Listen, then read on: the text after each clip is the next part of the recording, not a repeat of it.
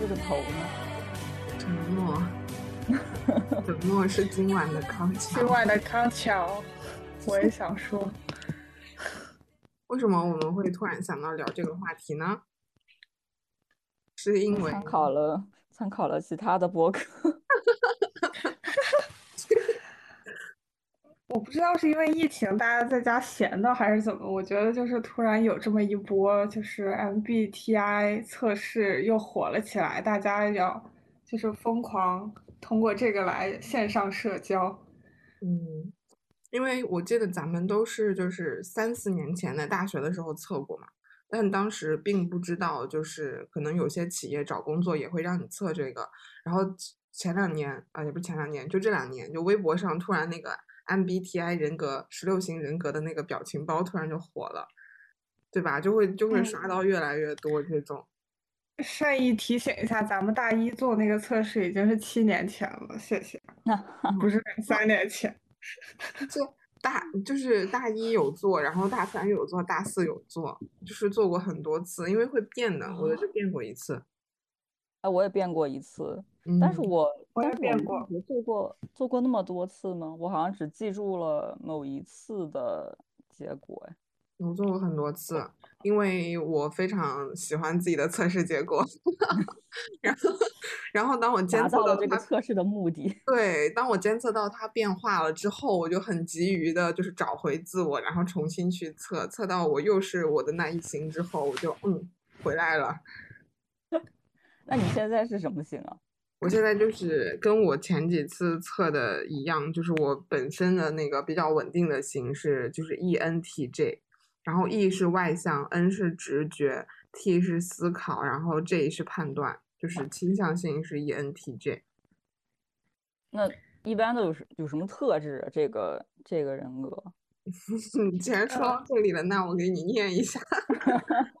他说：“根据我，我是在那个叫做‘财储’的公众号上测的，‘财’是人才的‘财’，‘储’是储备的‘储’。它就是你免费测，呃，第一个测试是免费的，而且可以一直存储在这里。这个测试结果，嗯，就是根据大卫·凯尔西气质与性情理论，ENTJ 属于概念主义者，概念主义者型的人，自信、有智慧、富有想象力。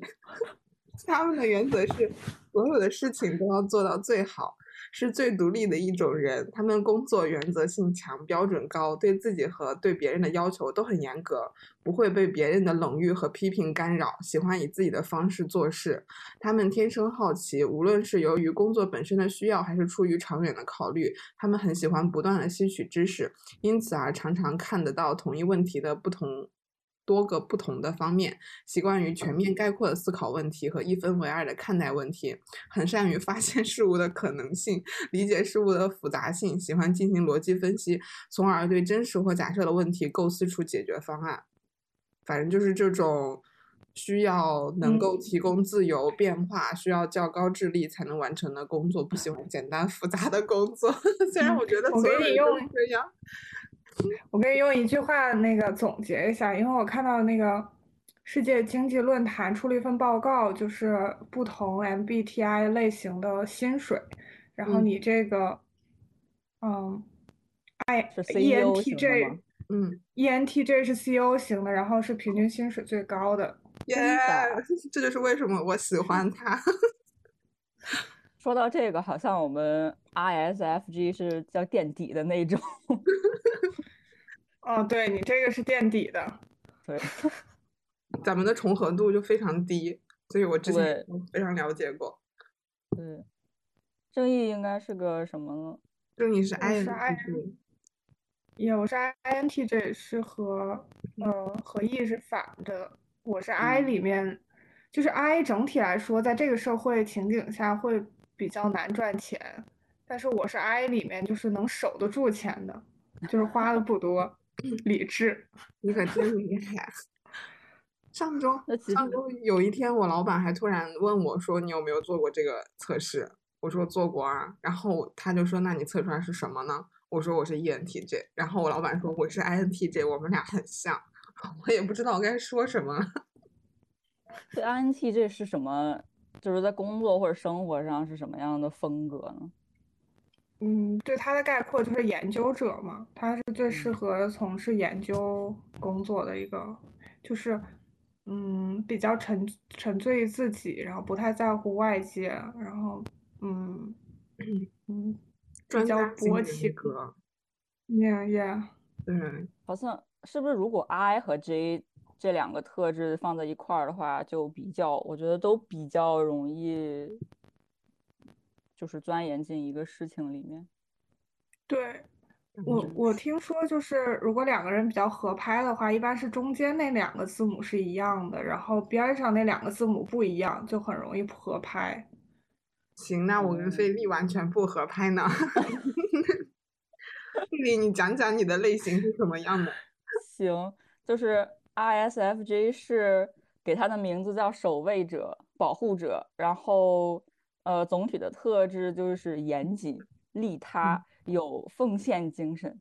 然后我还看了一些呃结果给的那些所谓的代表人物，就是凯特王妃、美哦国队长和《哈利波特》里面的罗恩。但其实我也非常纳闷，就是他们是怎么知道这些虚拟人物的 MBTI 的是怎么呀测的？好奇怪哦。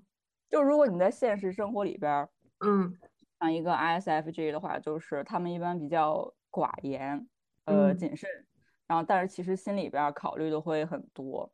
据嗯说 ISFJ 是就整个 MBTI 里边儿人数第二多的群体，然后呃最近比较火的那个 INFJ 其实是占比最少的，但嗯是 ISFJ 在社交平台上不太活跃，可能就跟这个群体的特质有关，大家都比较比较安静。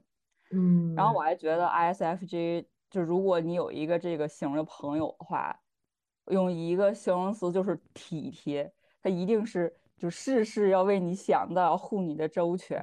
我愿我愿称之为绝佳的生活伴侣。但是哦但是 ISFJ 比较不好的就是呃会回避对抗，所以经常会迁就别人。就有很多的 ISFJ 可能是讨好型人格，就不顾自己的感受，就一味的去考嗯虑别人，然后还会有一些非必要的责任感，比如说一些职责职责之外的事情，别人来问你，让你来帮忙，可能你心里面是抗拒的，但是表面上就有答应了。嗯嗯，我其实还是第一次知道费力这个类型，因为我之前有好多朋友是 ISTJ 和 INFJ，就是嗯。说跟我不一样的点在于，就是 S 和 N 的区别好像是说 S 是是更关注当下的，然后和自己觉，嗯。就是目前看到的一些东西，基于目前看到的东西来做出一些判断，然后嗯。N 的话更更是基于自己的想象和对未来的一个畅想，对一个嗯。东西做出判断。嗯。然后 ISTJ 好像更偏公务员，但是你比公务员要更呃偏要更感情化，就是就是那个有那个 F 嘛，嗯。对，ISTJ，我想到一个代表人物就是《哈利波特》里边儿那个呃斯内普教授，他其实是那种呃特别特别的理智，然后有一点不近人情的，嗯，但是就是 S 和 N 这一块儿，我之前测就是七年前测是嗯。INFJ，所以我唯一的变化就是从 N 变成了 S，嗯嗯，从想象变成了感受。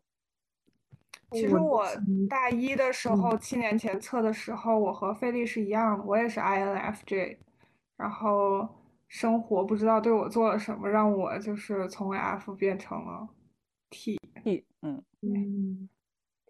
嗯我是第一次的测就是 ENTJ，然后后来，嗯，就是就是就是隔了四五年之后再测的某一次，就是 ENTJ 的 T 从思考变到了 F，变到了情感，但是那个 F 的嗯倾向性依然很低，因为其实每个每个值都是就是呃就是这四个指标倾向性都是有一个值的嘛，但当时那个 F 的值就是很低，就是从 T 偏到了 F，但后来又终于回到了回到了 T，回到了思考。我发，对，我也有这个问题，就是一开始我的那个第一次测我的 F 其实并不是倾向性那么重，但是我后来不断的测，我发现我的那个 T 越来越高，越来越高，就是 F 嗯越来越低，嗯。可能人也是动态的变化的，还是挺有意思的，看到自己的变化。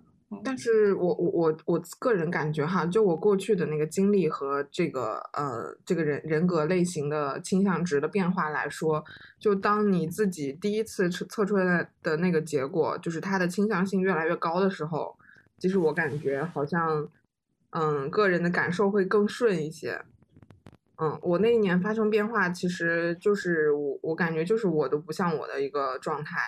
我都不像我，然后测出来确实会有一些变化，但这个倾向性也很低，我觉得可能和我的天性又不是很相符。然后后来又回去了，我觉得又正常一些。嗯，我觉得也有可能有一个自我预言的效应，就是说你了解了自己的类型之后，你就会倾向于往那个类型。比如说你喜欢自己的这个类型，你可能就把自己往那个方向去培养。对对，然后就不断的越来越极端的走向那个类型，也是有可能。就像费力说，他去算命，其实有的时候就是因为面对很多不确定性，其实就想要到那么一个结果，然后可能如果那是一个比较好的事情，然后就自我暗示说这个确实之后就会慢慢变好的。我现在对于这一种算命，然后运势的预测，包括各种测试的态度，就是。相信里边所有好的部分，然后那些说我不好的部分，我一律就过滤掉，我不听。非常实用主义的一种算命。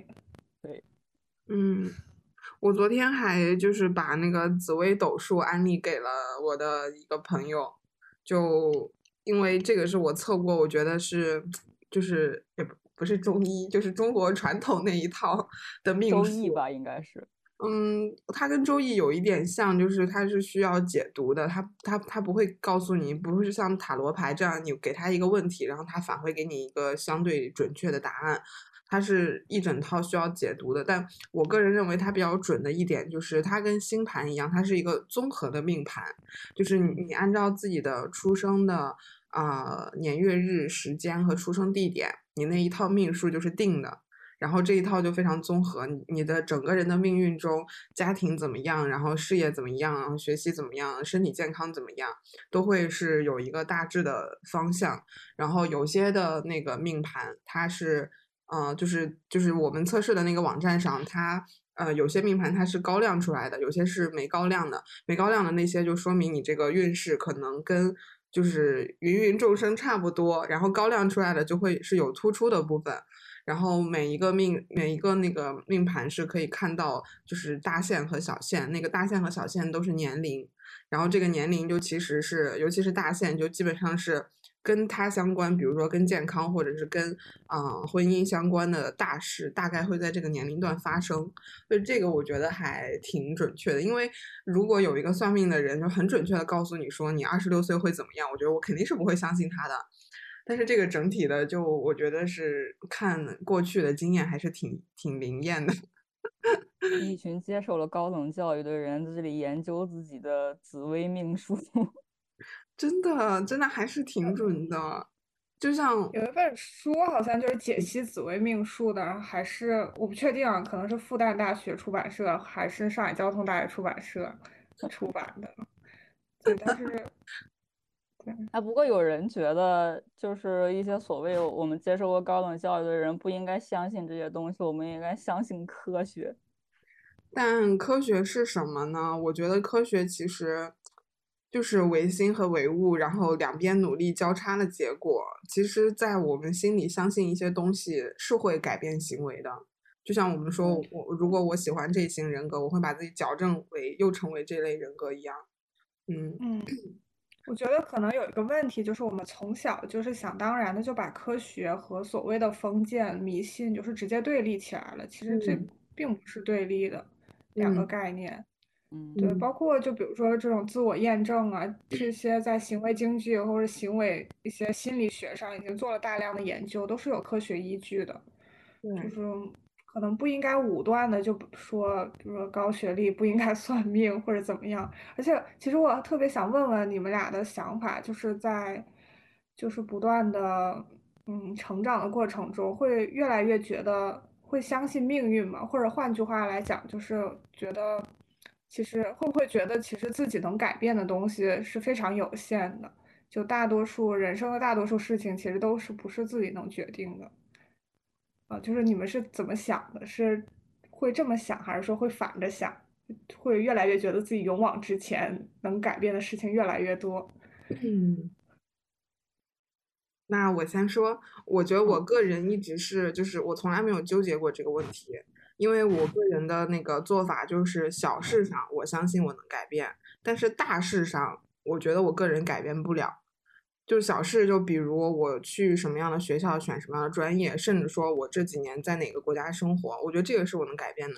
但是大事，就比如说我能不能踏上一个经济发展的周期呀，以及我最后会在这个社会阶层中走到什么样的位置，我觉得应该是跟个人努力关系不是很大的。我觉得这完全已经是一个概率问题了，因为中国人的那个嗯命数其实是。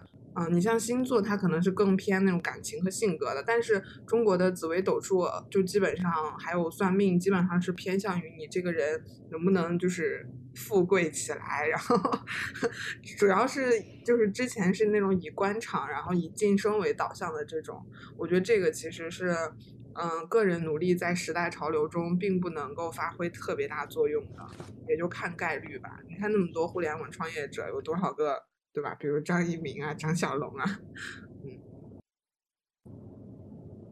就是我不太相信命运这个东西，我只在一些比较感性的方面相信命运吧。比如说，就感情这一方面，我觉得，哎，这个人，呃，跟我非常合适，他是不是就是我的命中注定？就只有这一部分我会信命，但是。其他的事情上，我并不觉得我未来的人生轨迹是被什么冥冥之中的东西所固定住的。但是同时，我也不觉得自己可以，嗯，做出特别大的改变吧。因为就像贝雅说的一些很小的事情，只关乎我自己，可能不太掺杂外部因素的，我是可以改变的。但是如果是，呃，跟一些社会因素就被一些社会因素影响的比较多的这一方面，那自己能够做改变的地方其实很少吧。就是自己所做的行为是受到很多环境的制约的，我是这么觉得。嗯嗯，对我大概，对我都挺同意的。就是我我大概的想法也是，我现在都觉得一些。偶然的那些成就，或者偶然的一些失失意吧，就是大家都有一些在人生过程中都有一些比较大的节点，比如说有没有考进高考，有没有考进自己想去那个学校，或者说那个工作有没有进到那个之前设想的那个单位，或者怎么样，这些比较大的，可能看似就是决定人生的一些地方，我觉得它都是一些有很偶然的事情，所以我不是。我对这些就不是太纠结了，可能更多的就是，嗯，保持感恩，然后就在一些小的事情上进行一些创造性的变化吧。对，哎，但是我我跟你们就是不太一样的，就是我刚刚说我会对未来的东西不会抱有一个被固定住的态度，但是我对于就之前。已经发生过的事情，如果说自己有一些后悔这样一类的情绪的话，我就会安慰自己说，这个可能就是这么这样的吧，就是我跟他的缘分就在这儿，跟其他东西，跟其他我想要的东西缘分未到，嗯，就这样来安慰自己，就是往者不可见，来者犹可追，对，是这样的，每年的那个新年祝词都是这样一句。嗯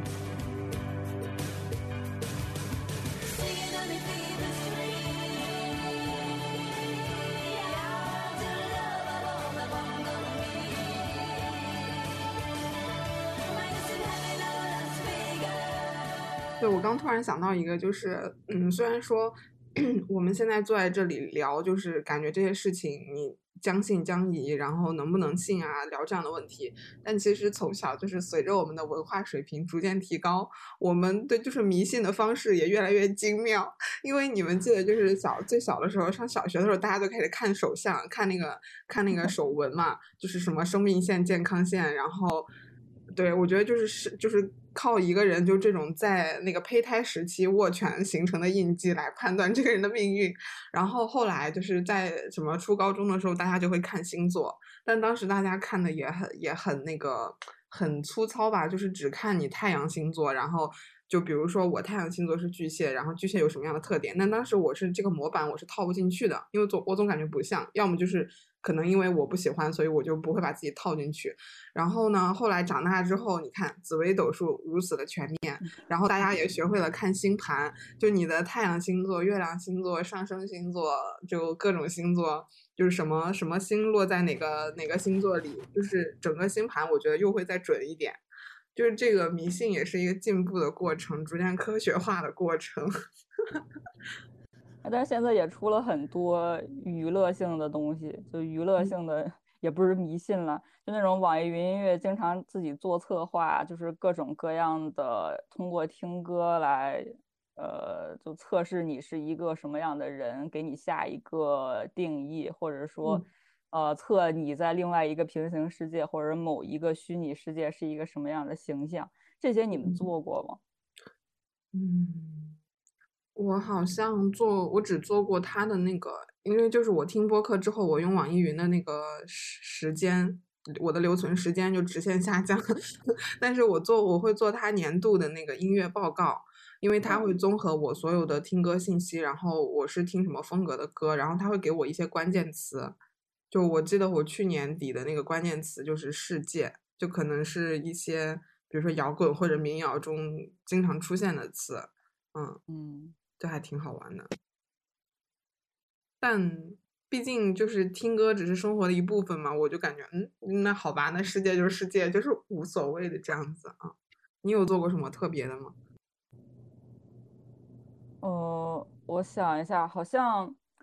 就是呃，网易云经常会给你呃下一个，就是给你架空在某一个文学世界里边，然后然后让你去听一些歌，然后从这他给的几首歌里边选择你更偏向的，然后你就做这么几个选择之后，他就会告诉你你是哪一个文学人物这样。但具体的结果我也忘了，但是我最大的印象就是我朋友圈很多人特别热衷于把这个发到，就是发出来让大家看。然后自己还要加上几句点评，就好像对这个结果特别的骄傲，特别的自豪。嗯，那就是这样的，能发的都是都是喜欢这个结果的，跟性格测试一样。对，对，我觉得性格测试越来越变成一种，或者这种相关的测试越来变成一种社交的方式。对对对，就是，嗯，而且大家也都很喜欢。嗯，这也是一件好的事情吧。大家也很喜欢展露自己，就是，然后主动的把自己暴露出来，寻求一些共鸣或者一些新的朋友。从这一点看还是挺好的。我觉得一方面是大多数的测试，它给出来的结果用的描述都特别的浪漫，让你觉得这个东西。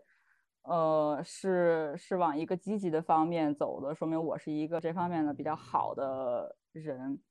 但是就有一个效应，就是巴纳姆效应，就是其实很多测试它的结果就用一些特别概括的语言，让你觉得是在描述你自己，实际上是适用于大多数人的。嗯嗯，比如说说你聪明善良，大家都会觉得这是自己。对。哎，不过现在就是这种娱乐性的测试，大家愿意发出来，呃，就像是一边探索自己，然后把自己探索明白了，特别以自己为好，然后还要发出来去去寻找寻找同类这样一个意思。主要是主要是我觉得大家都还挺想探索自己的，但是探索自己，知道自己是一个什么样的人，是一个很复杂的过程。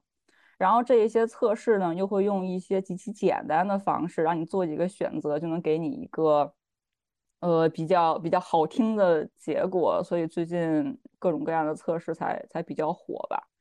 而且像 MBTI 这种测试的结果，我觉得它就像我们之前说的，它不光反映了我是谁，它其实也传达着我希望我是谁，或者是呃，我希望别人认为我是谁。这样嗯，哦，最近我听我看过一个最离谱的，就是问别人印象里的自己是什么颜色和什么味道的。哦，我有看到，但我朋友圈觉得特别离谱。三个以下的人在转那个，我觉得好尴尬。这个，这个就是之前初中在那个 QQ 空间会转的东西。啊，对，点名，救命！真的，我就觉得就是又又就二十年前玩剩下，又再来玩一遍，总有人喜欢玩，但是还挺好。对，然后我们有一个就是。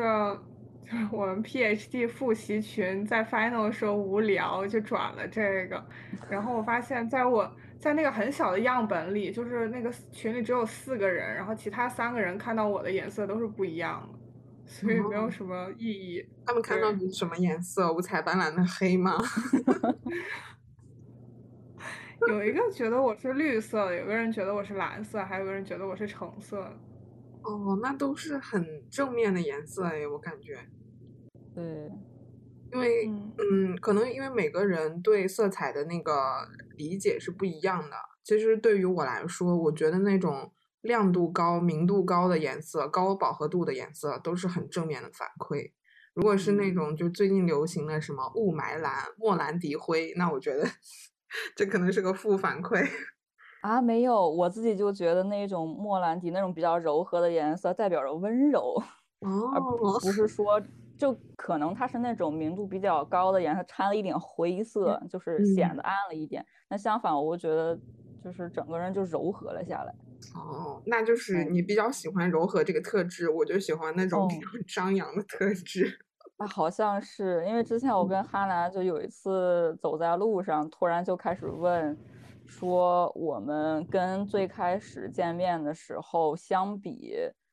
嗯，在对方印象里边，这种代表色有没有变化？然后通过那次的讨论，我们就发现我们两个对于色彩的主观感受挺不一样的。嗯嗯哎，我还有一个问题，就是，呃，最开始的时候我们聊到这个性格测试会被用在企业招聘里边，然后我就想起来我。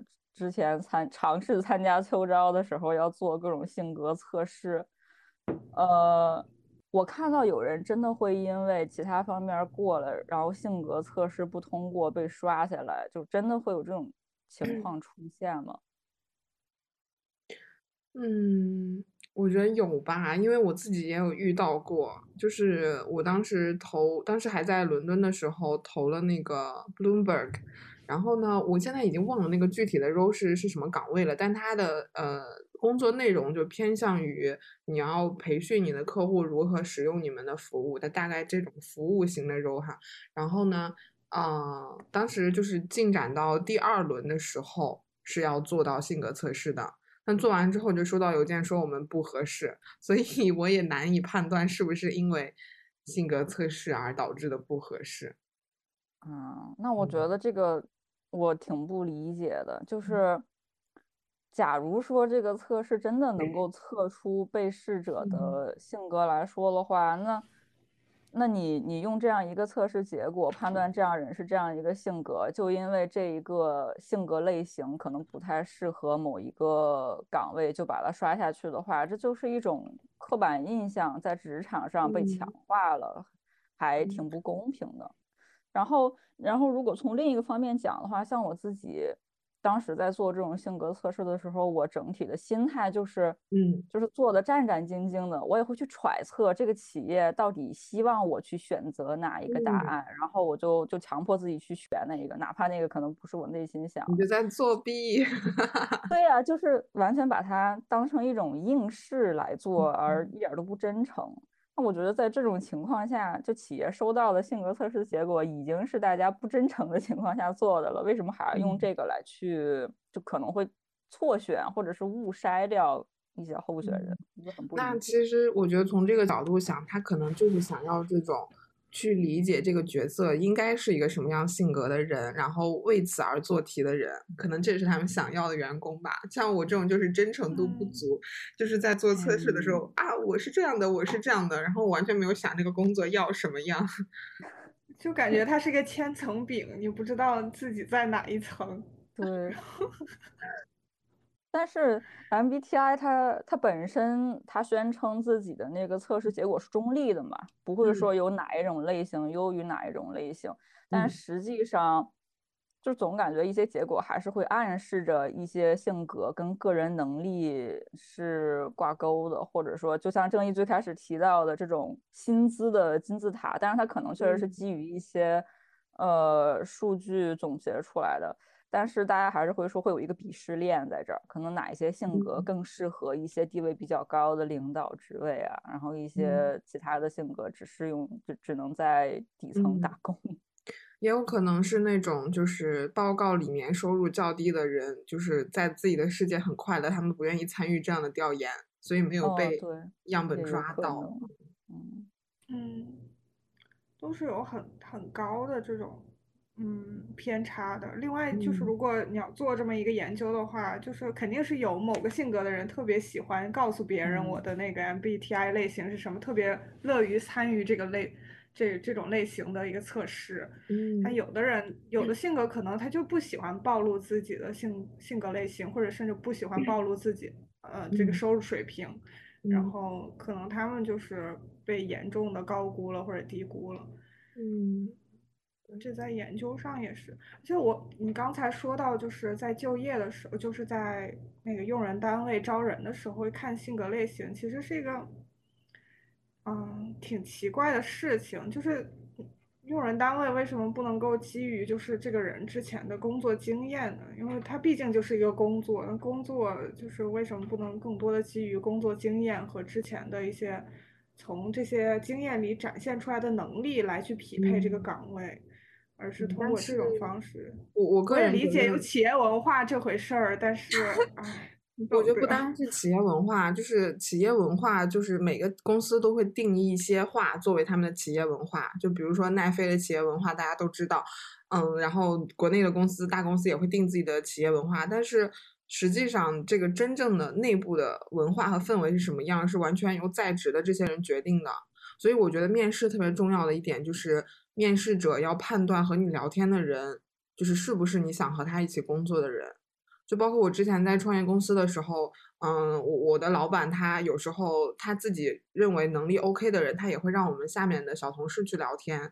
聊天完之后，他只会问你，他不要求你对他的工作，嗯，经验或者能力做任何的评价，他只问你一句：这是不是你想要一起共事的人？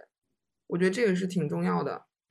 如果说一个新来的人跟团队内已有的人性格都不合，他进来之后也会很难受，大家和他合作也会很难受的。因为他在职场，我觉得还是挺少人会公事公办，就是这就是工作。其实没有性格更合的人，一定会就是更顺畅的工作。所以其实很多工作，我们基于的假设还是它毕竟还是人与人之间的一个交流。虽然大家都在做事情。但我们这个工作的完成度，还有工作做得好不好，其实还是很大程度上取决于人人与人之间的沟通，人与人之间的合作。是的，而且就是性格导致每个人的那个细小的行为会有很多差异。就比如说，我就会觉得我们都写在文档上，写清楚，用一样的那种格式规范，几级标题啊，然后怎么样的备注，我觉得写下来是最好的。但是有的同事就会觉得我你当面跟我说是最好的。就是，嗯，是会有一些大家可能性格和经验不同导致的这种差异，但我觉得公司确实是可能是要看性格，但是我觉得看那个性格测试的结果是不准的，还是面试会准一点。嗯嗯，因为还有一个偏差就是大家在面试和做测试的时候都像考试一样，就是和真实的差异会比较大。嗯嗯。我觉得就是在一个集体或者一个团队中，怎么样平衡就是多样性和那个契合度，其实是一件还蛮难的事情。如果大家都一样的话，就会沉闷无聊；但是如果大家都太不一样，就是在一些甚至在一些就是原则上的问题上有分歧的话，就会很影响工作进度。那，我觉得他这个这种团队的构建，可能也是一门学问吧。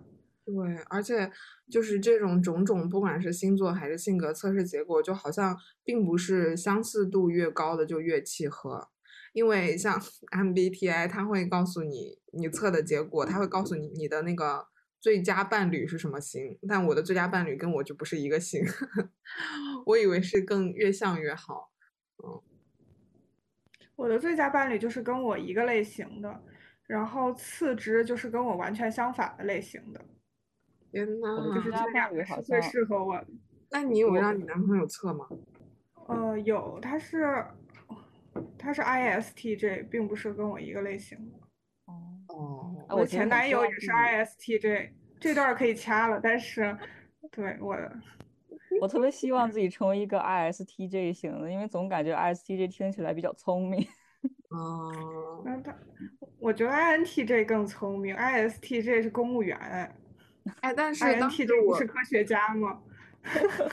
公务员，我笑了，这个笑点我们懂的。就是我，就是我记得我刚开始测的时候，那个，然后郑毅就告诉我说，INTJ 专家型人格，这个是人群中占比最小的一类人。然后呢，后来我就让我的当时还是初恋吧，然后还有。还有就是其他的好朋友，然后甚至我爸妈都测了，然后发现我本人 ENTJ，周围亲近的人全都是 INTJ。我说到底哪里少了？然后后来认识了现在的男朋友，我让他做做测试，他也是 INTJ。我就感觉可能全世界的 INTJ 都吸在了我的周围。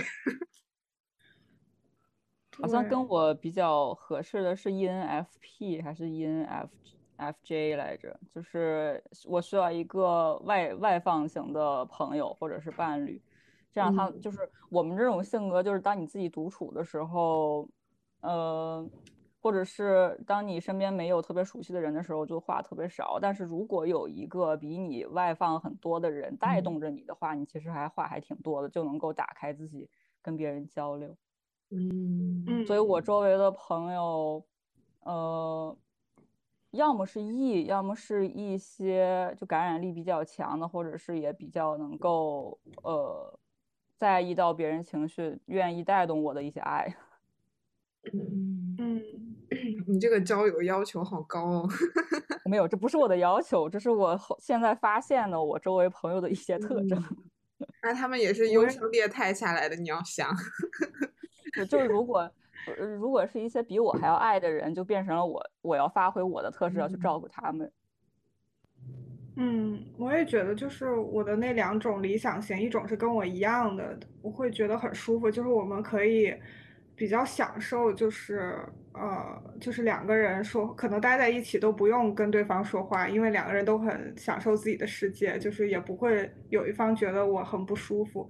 但是后后面那种可能就更多就互相的。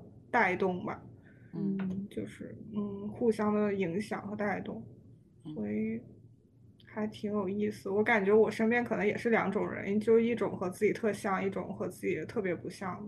嗯，哎，但是你们会在比如说交友或者是谈恋爱的前期就让他们去测，然后看看合不合适吗？还是说？不存在的，不会的不存在，这也太太奇怪了。我又不是用人单位，好吗？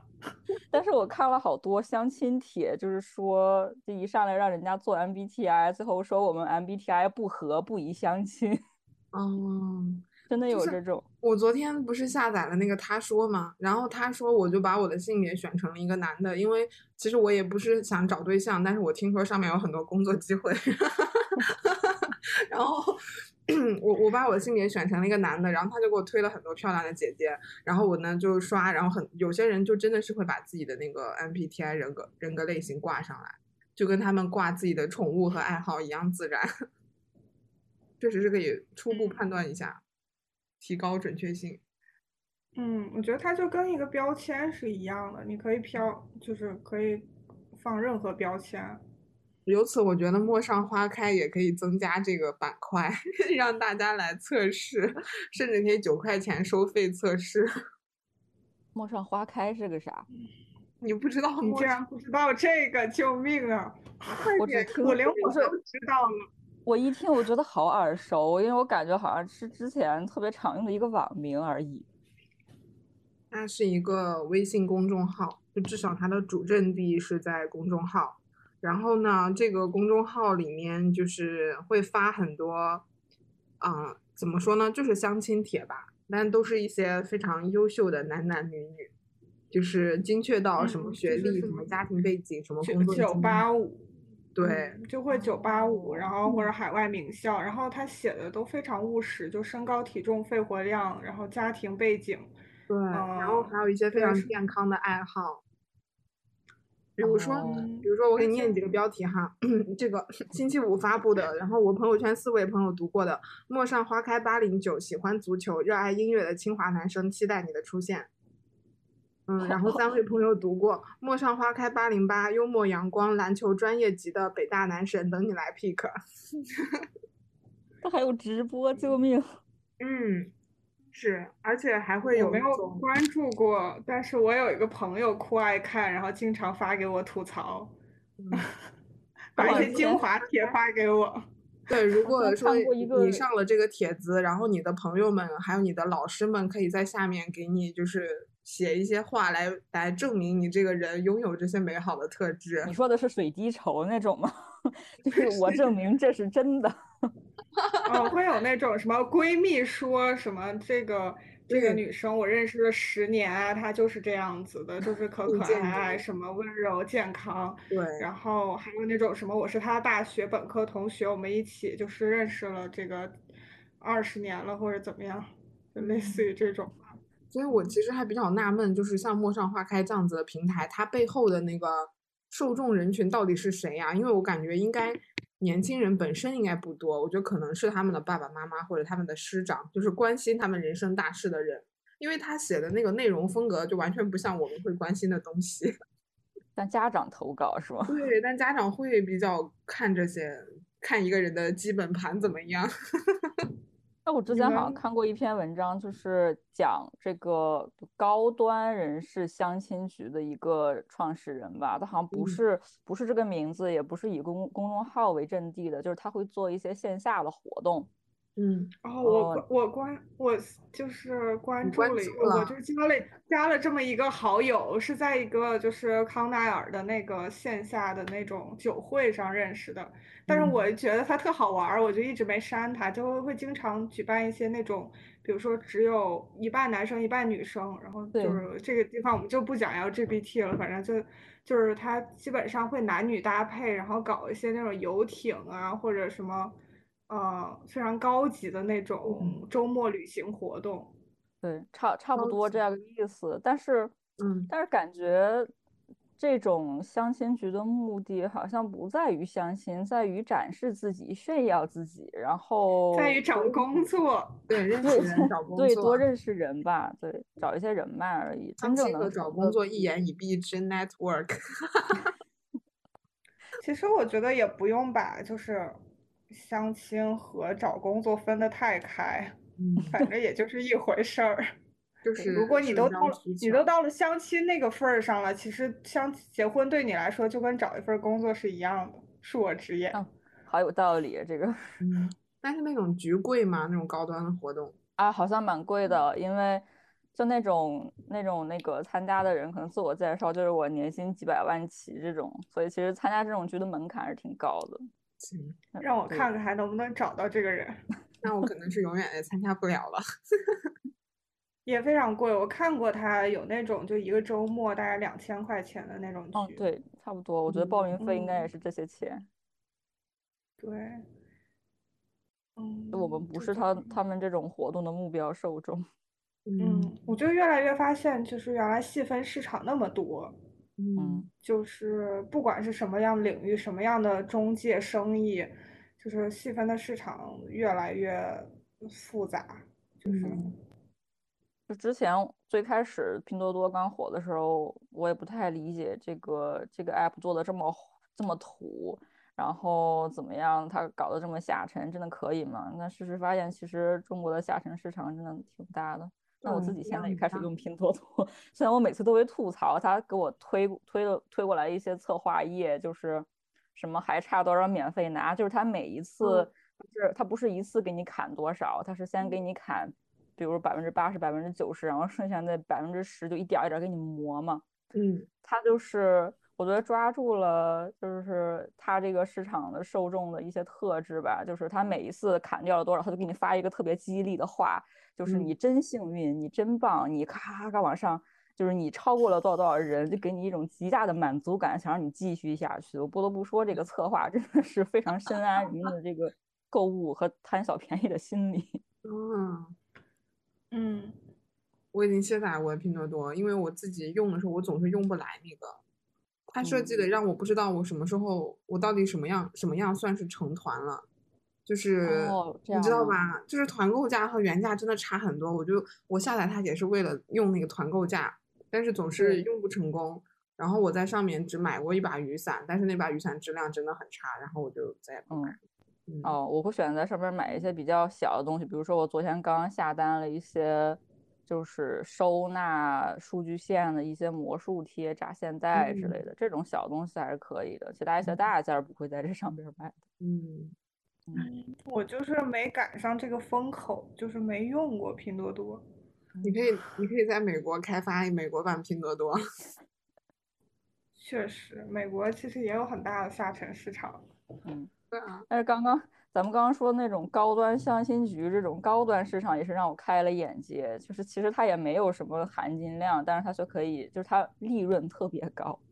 嗯嗯，包括有一些，嗯，就我听说一些这种有参加过这个局的人吧，就是他说，其实他真正进去之后，发现大家也挺就是虚无的，就是怎么说呢？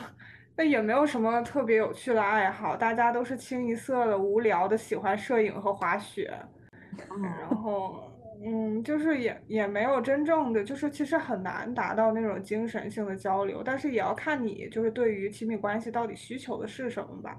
如果只是说门当户对，然后经济水平和就是这种情感的稳定。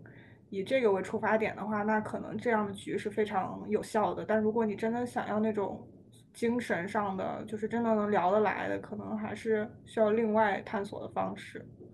而且我个人感觉，就是社交也是看阶段的嘛，因为大家并不是一上来就能够敞开心扉的。像我上个月参加那个公司的培训，那培训都是差不多同期入职的小伙伴，然后大家就在见面之前就需要在群里扔一张。PPT 来自我介绍嘛，然后那这种情况下，大家就相当于是一个自己给自己打标签的过程。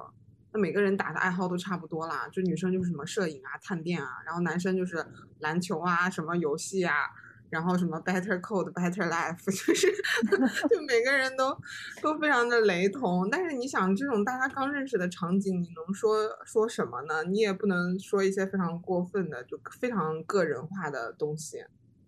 然后，但是在大家逐渐认识的过程中，那可能就是你的个人经历啊，和你真的喜欢什么东西，就会渐渐展现。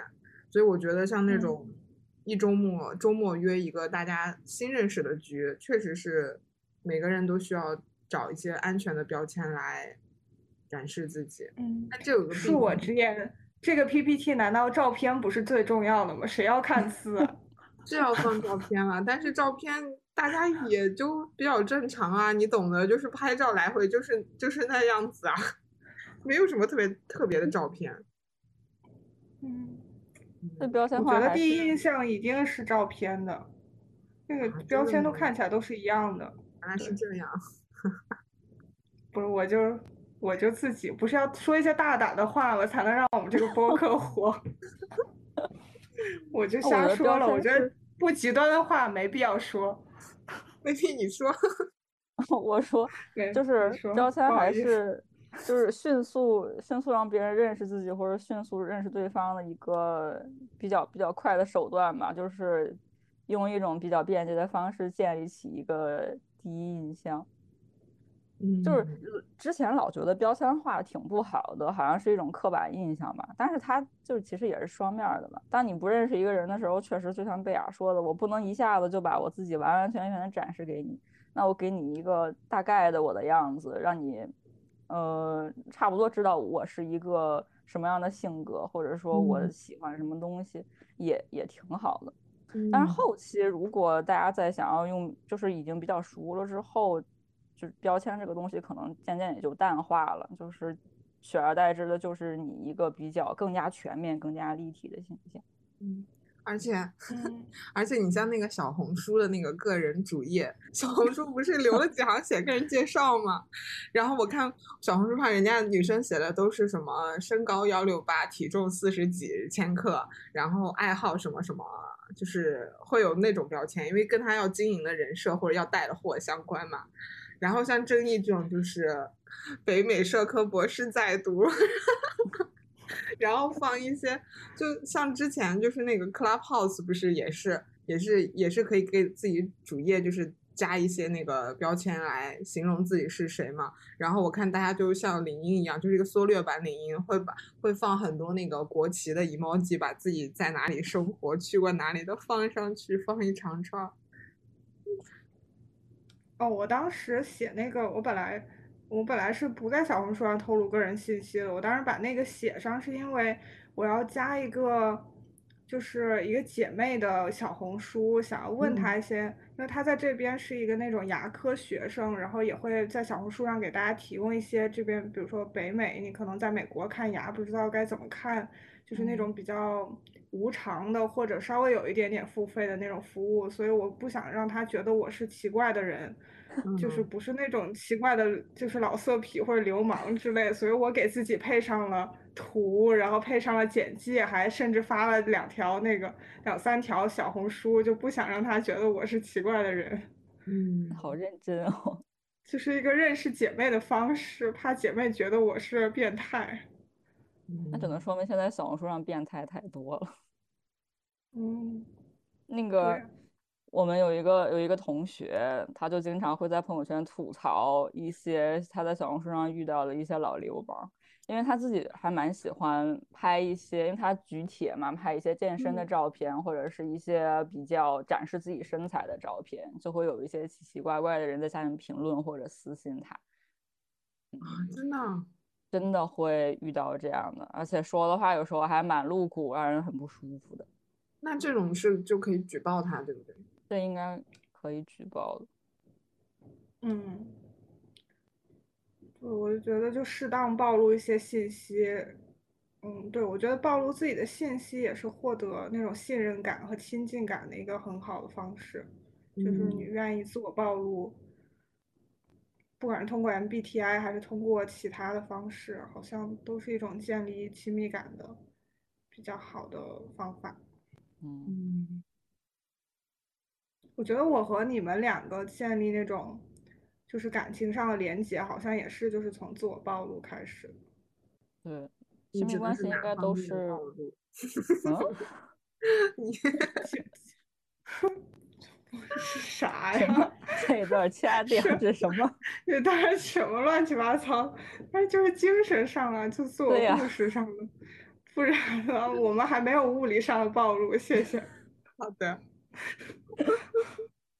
但我确实就很奇怪，当时我去美国前一晚上还去了贝雅家睡觉，就我一定要就是哼唧唧去他家待着，然后我当时的男朋友还问我，就是到底就是为什么，就为什么最后一天你一定要去他那儿？因为他还是爱我，是大概就这样吧。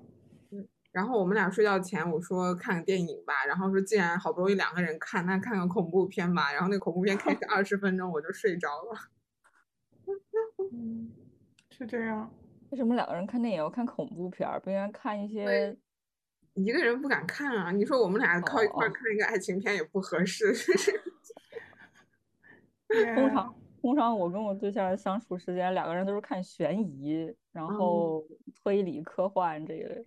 我总感觉两个两个人在一块看爱情片，确实有点唧唧歪歪的，嗯，就是过于矫情。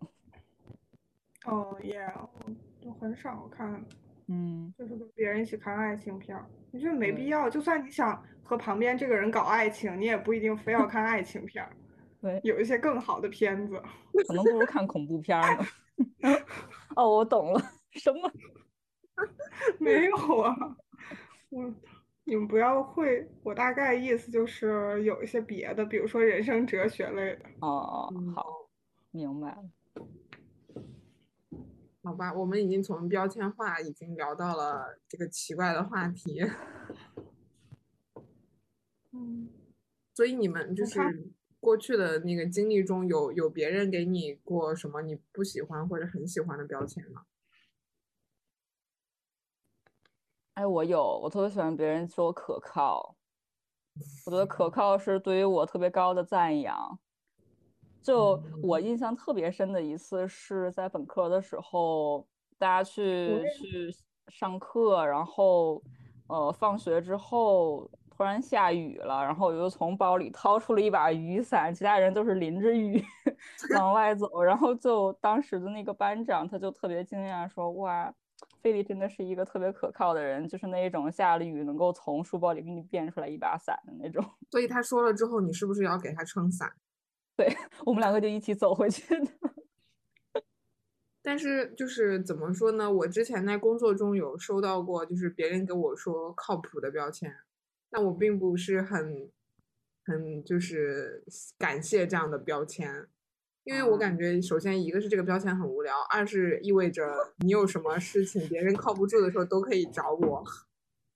哦，你是这么理解的？嗯，我这个非常消极的人，就是啊，靠谱很无聊吗？我觉得，我觉得靠谱很重要哎。是很重要啊，但是我我特别喜欢的标签就是特别 INTJ，就是聪明。嗯，嗯，我可能一直不觉得自己是一个别我特别怕人说我勤奋，我就喜欢说被说聪明。哦，你不想当勤奋的人。但是如果被说聪明的话，我又觉得，因为我可能自己觉得不是一个特别聪明的人，就我可能自诩聪明，可能自认为聪明，但如果别人夸我聪明，我就我就会觉得他说的不是实话。哦，嗯，但是他在正义说别人说正义聪明，正义说嗯，那怎么不算聪明呢？我没有这个意思，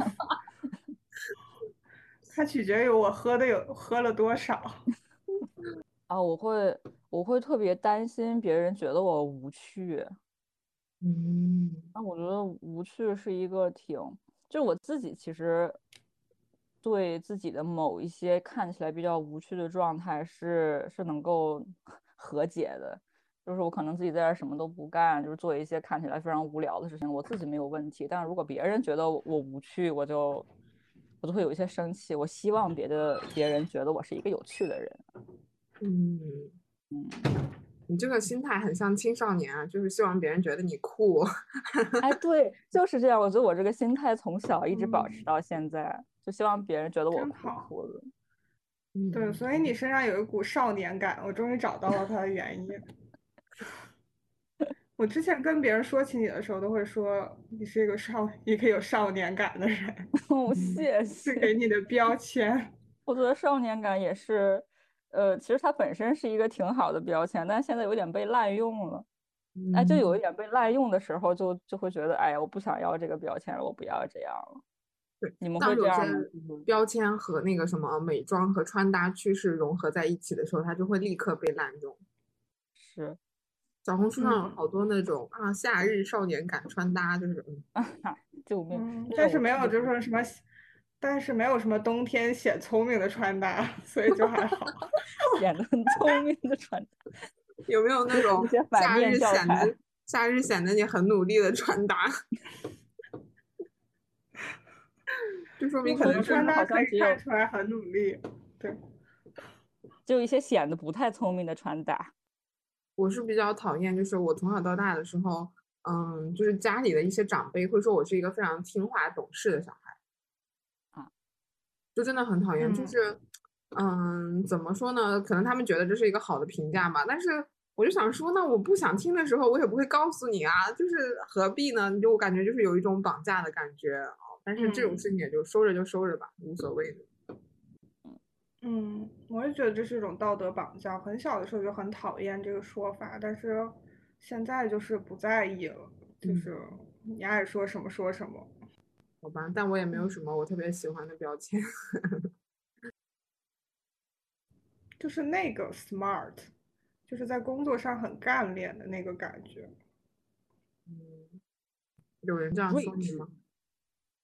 我说说你，我之前的那个之前的老板说，他说他是概括我的一个优势，他说我非常会指使人，注意用一下这个用词指使。他说你指使人能指使到点儿上，我就感觉就，就说明你适合你适合当领导。哎呦，但是听起来就有点坏，就是有点邪恶的感觉。但我觉得你内心深处还挺喜欢这种坏坏的标签的。我希望我有一些可爱的标签。什么？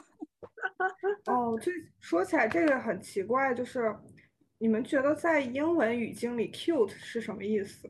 我不知道，最就是很奇怪，就是我我有一段时间，就是大概在一周之内吧，就在校园里有一些陌生人和一些熟人，大概跟我说了不下十遍，You look so cute。我都不知道大家到底是啥意思，但我后来想了想，那个 cute 可能就是那种穿的挺精神的感觉，就是精神小妹儿的感觉，不是那种真的可爱卡哇伊。我觉得是，就是显得一个是一方面是显得年龄小，然后二是觉得你就是没有什么，就是挺可爱一个存在，没有什么杀伤力那种感觉。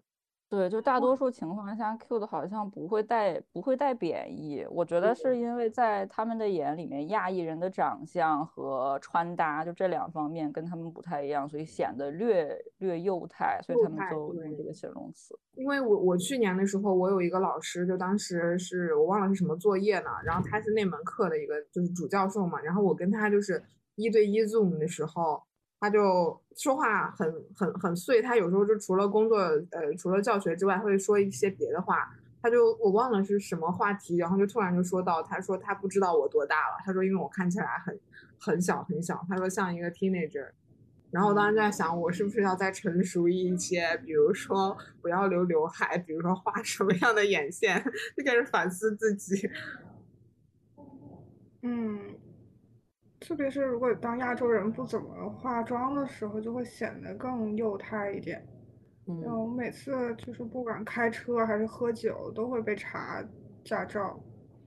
我觉得你们两个都还挺挺像是会被夸 cute 的那种，但我就不会被夸 cute，因为我我们俩的脸都圆，就是。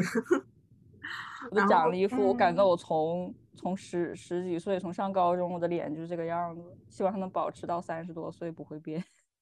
我们俩就是脸比较圆，然后我我自己化妆也是那种很淡的妆，然后呢，我我们也都比较瘦嘛，就是穿衣服也并不会凸显你的发育后的曲线，所以就，嗯，看着我贝雅感觉有有一个特别像的一点，我不知道是不是也是我们成为好朋友的原因，就是我们俩都是整个四肢都特别瘦，但是脸很圆。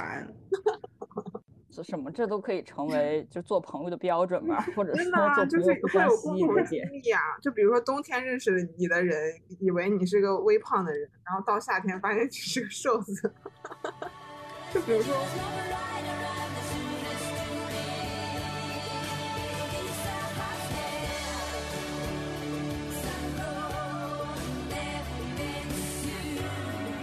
找我们这个链接的时候，看到人物刚推了一条。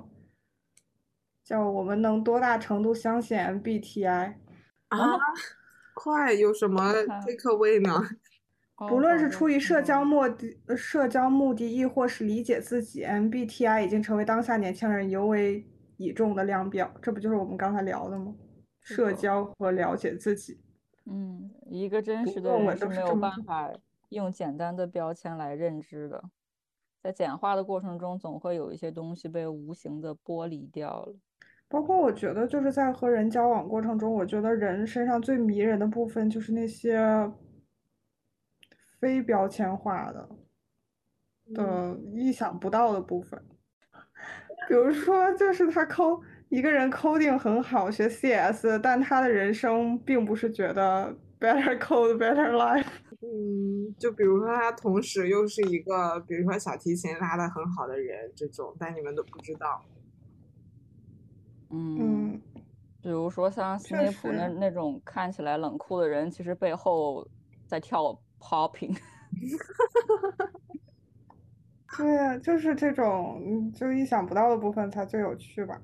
嗯。但是如果有的人就是没有反差呢？那他就是无聊吗？对，我就想说好无聊。对他没有办法和我做朋友，但他可以有自己的朋友。嗯。就是其实我也不是什么重要的人。